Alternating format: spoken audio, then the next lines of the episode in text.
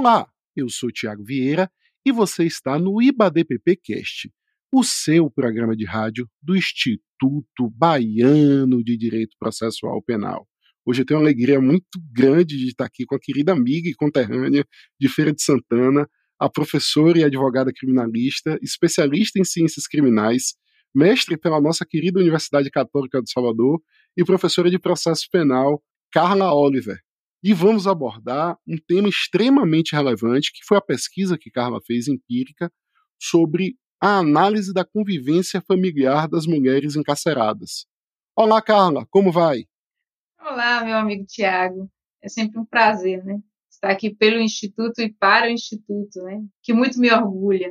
Muito obrigada pelo convite, tá? E aí eu vou reverenciar todos os demais confrades do Instituto fico assim extremamente agradecida de estar aqui, né, tratando de um tema que eu considero de extrema relevância, que foi a, a análise da estrutura familiar das mulheres encarceradas, um tema que foi muito sofrido para mim trabalhar. Essa pesquisa foi desenvolvida há uns dois anos atrás, mas ainda está muito atual, sobretudo em, em relação aos dados. Eu ultimamente eu andei tentando atualizar e, e ainda continua, é, pelo menos em relação às estatísticas, ainda continua bem atual e agradecendo o espaço aqui para dar voz né, a essas mulheres encarceradas. Eu sempre fico muito feliz, Carminha, quando a gente consegue trazer aqui pesquisadores, pesquisadoras que tiveram essa coragem que você teve de mergulhar na realidade e trazer para a gente os dados dessa sua pesquisa empírica. Vamos lá.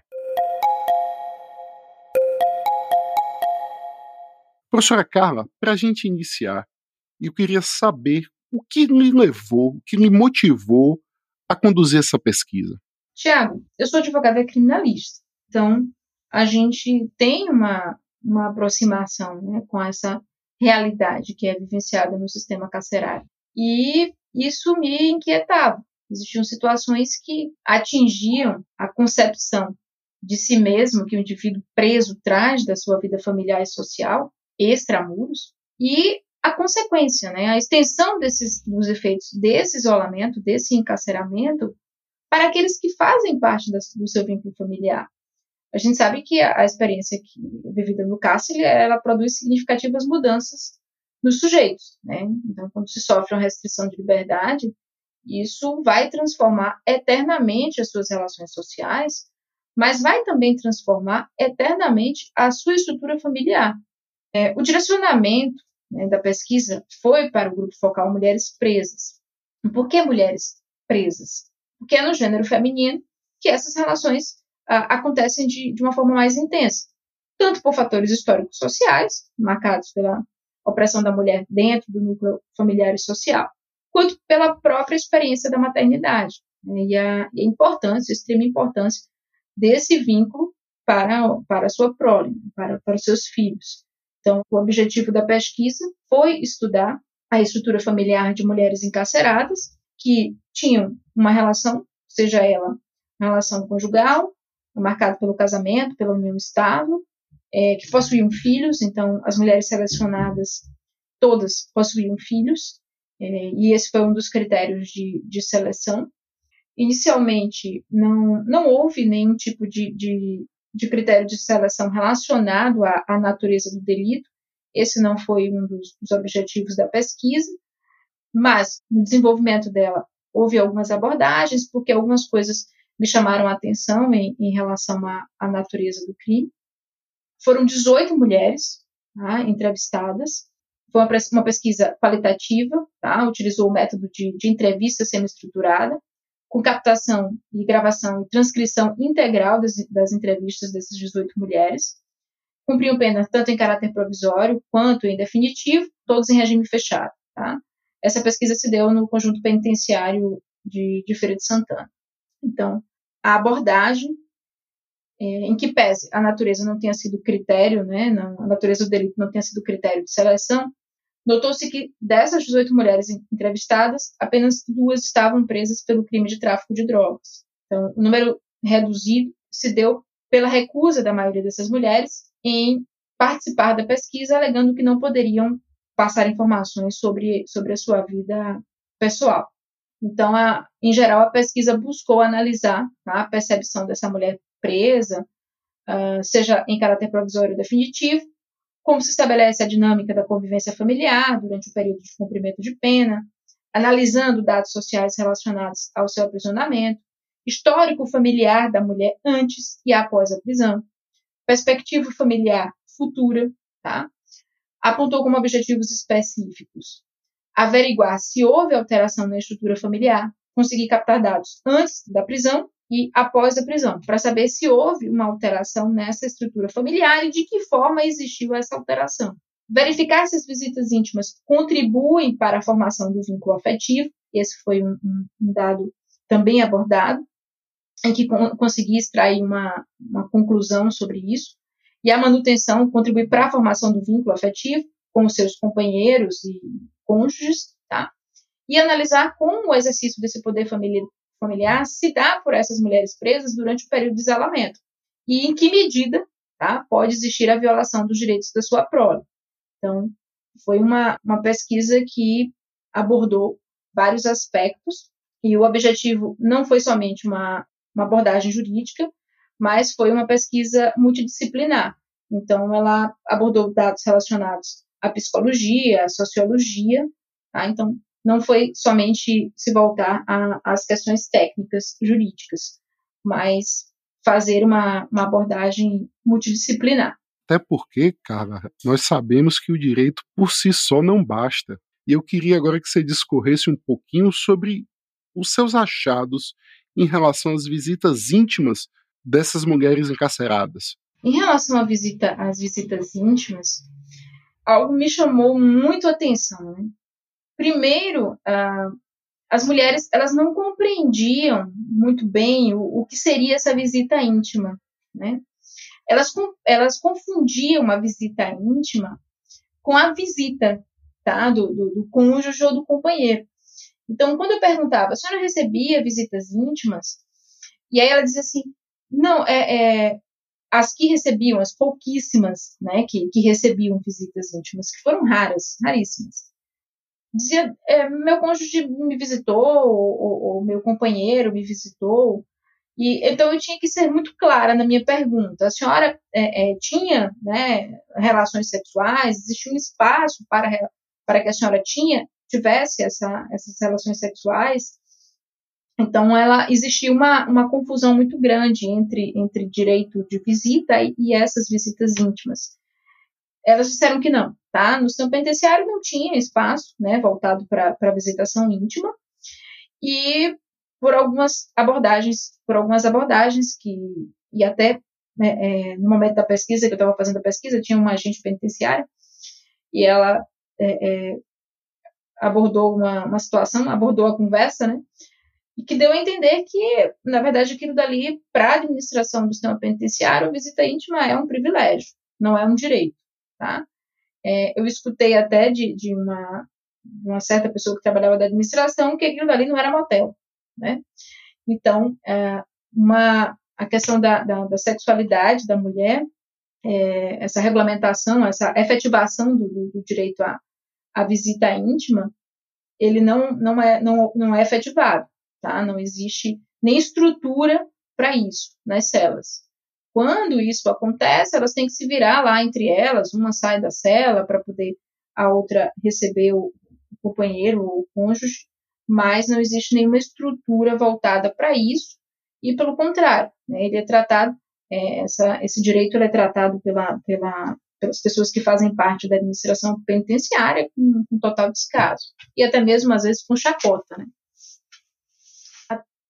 Outra coisa também, Tiago, a dor pela separação dos filhos, ela é tão grande que a visita íntima, a própria mulher, ela coloca em segundo plano.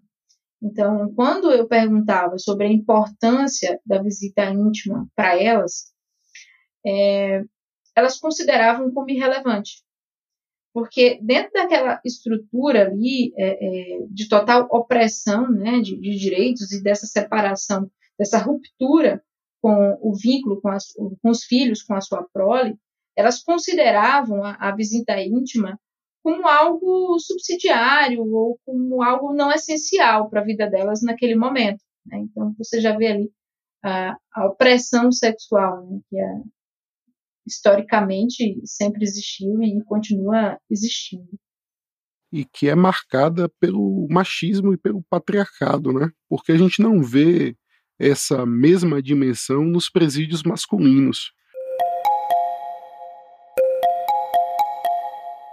Mas eu queria agora, professora, que a senhora discorresse sobre as relações conjugais é, dentro desse ambiente opressor.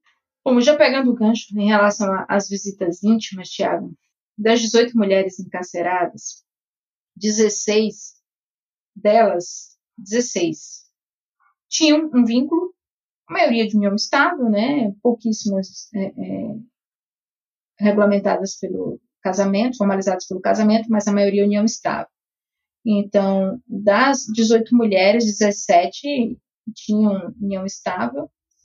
E após o encarceramento, nenhuma delas, das, desculpa, das 18, apenas uma delas, que me chamou a atenção desse fato, ela era cigana, é, ela era casada, apenas ela manteve esse vínculo conjugal. Das outras, as outras 17, nenhuma delas conseguiu manter esse vínculo conjugal. Nenhuma. Ou de união estável. Ou seja, quando uma mulher é encarcerada, os companheiros não visitam. Os cônjuges não visitam. Então, quando a mulher é encarcerada, em que pese alguma, algumas delas terem sido presas junto com os companheiros, mas nessa pesquisa foram poucas, tá? É, poucas mulheres, mas não houve o direito, não houve a visitação nem dos cônjuges e nem dos companheiros. Isso significa que quando a mulher é encarcerada, primeiro que já há de imediato o rompimento desse, desse vínculo conjugal, né, desse, desse vínculo de união estável que ela possuía antes. Exatamente porque os companheiros não não fazem esse direito de visitação. A gente não verifica o contrário, né? Quando o homem ele é preso, a gente vê, vê ali as mulheres do sol na chuva, né? Com o menino no braço para poder exercer esse direito de visita. Então elas continuam mantendo essa, essa lealdade, né, em relação aos seus cônjuges ou companheiros. O contrário não acontece. Então, é, é um rompimento de, de, vínculo, assim, por completo, total, tanto em relação à prole quanto em relação aos companheiros, né, rompimento desse, desse vínculo afetivo. Então, foi um, um dos dados, assim, que me marcou bastante, foi a, a chegar a essa, a essa conclusão. Então, como eu estava falando, apenas uma delas foi uma, uma cigana que estava presa por homicídio. E ela falava da manutenção desse, desse vínculo que ela possuía com o marido, que era, que era muito intensa, né? E foi uma das coisas assim que mais me, me marcou. Como fica, professora, a questão do poder familiar, do exercício do poder familiar é, pela mulher encarcerada? Nossa, Tiago, aí você chegou na, na parte mais traumática, que é em relação a, ao exercício do poder familiar. Então, assim como ah, essa ruptura acontece nos vínculos afetivos, essa ruptura ela também acontece é, é, em relação à sua prole. Não há uma ruptura total, não há exercício do poder familiar e mais do que isso, né? não há sequer qualquer tipo de contato. E quando esse contato acontece, é de uma forma muito rara, tá? E quais são esses fatores? Diversos fatores. Primeiro deles, das mulheres entrevistadas, é, 16 mulheres eram chefes de família, sustentavam a família. 80% possuíam nível fundamental, é, não possuíam emprego formal. Então, isso só uma delas tinha um emprego formal e que estava recebendo o auxílio reclusão, que os filhos, né, estavam recebendo auxílio reclusão. Então, você vê que há um desamparo por completo. Então, chefiavam a família, mantinham uma família, o ajudavam na manutenção da família, e quando existiu esse encarceramento, as crianças ficaram desamparadas materialmente e em relação a, a, a essa convivência materna também.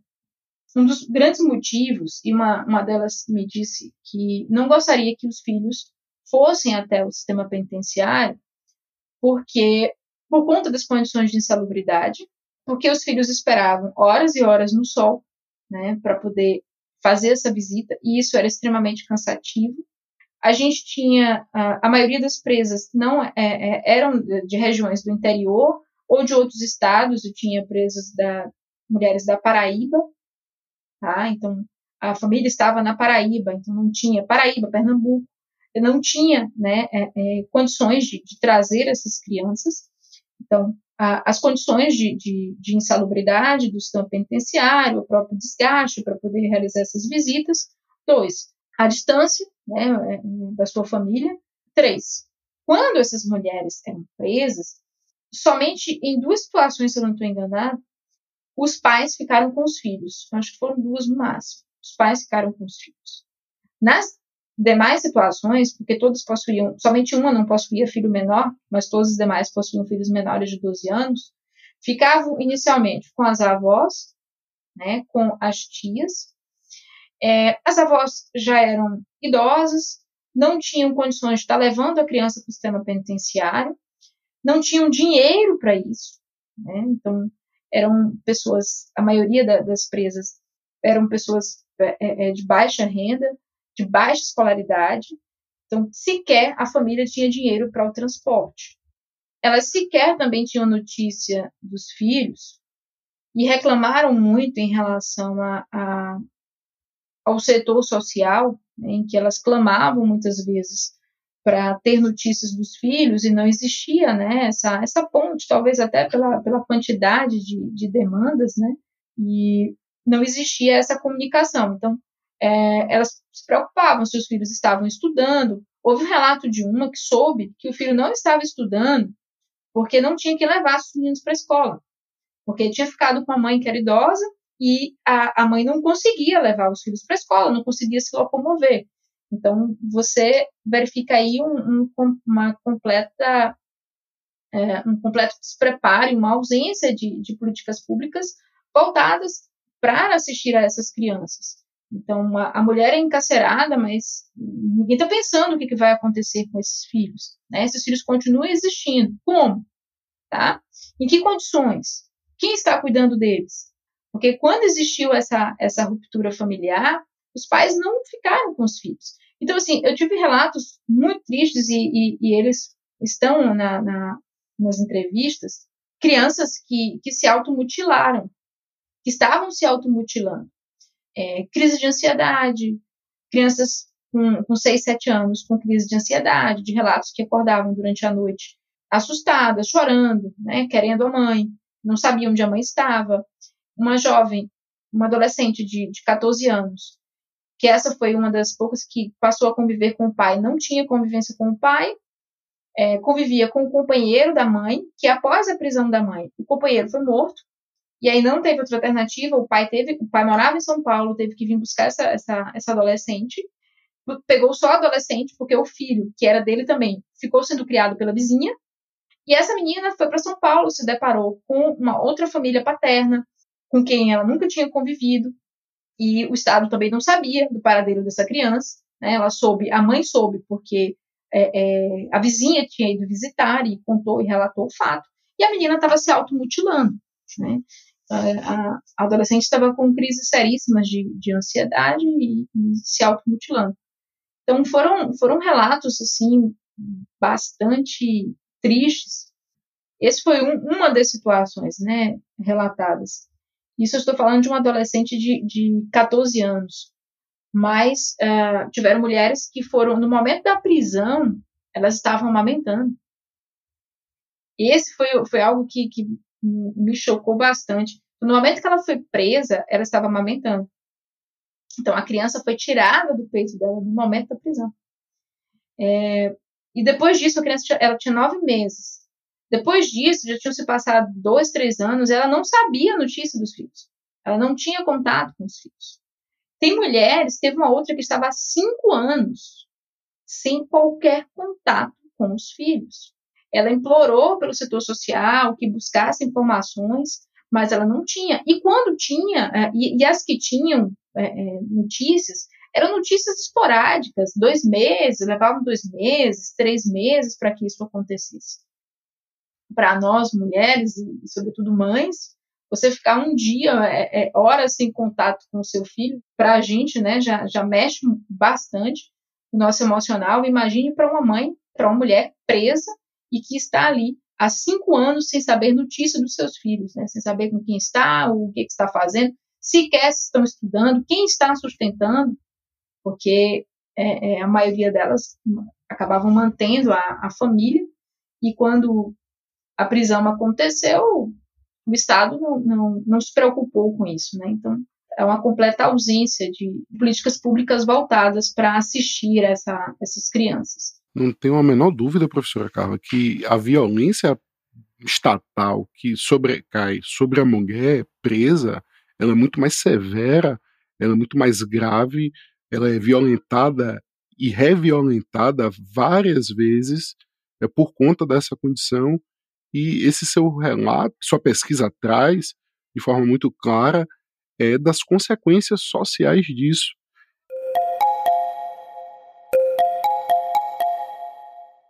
E em relação às propostas de solução, o que, é que a professora entende que poderia mudar em nossa legislação ou em nossa política penitenciária para que as coisas melhorassem ou mitigassem um pouco essa cadeia de sofrimento, né? Tiago, a ausência de, de, de, políticas públicas voltadas, né, direcionadas para assistir a essa, a essa estrutura familiar, né, que continua existindo extramuros, ela é essencial. Então, eu precisaria de um, de um setor social que saísse de dentro do sistema penitenciário e fosse até a, a residência dessas mulheres, que acompanhasse de perto eu precisaria, independente de, de auxílio reclusão, de políticas públicas que se voltassem a manter essas crianças, né? Sobretudo porque quando a, a, a mulher é presa, ela já fazia parte de, de, uma,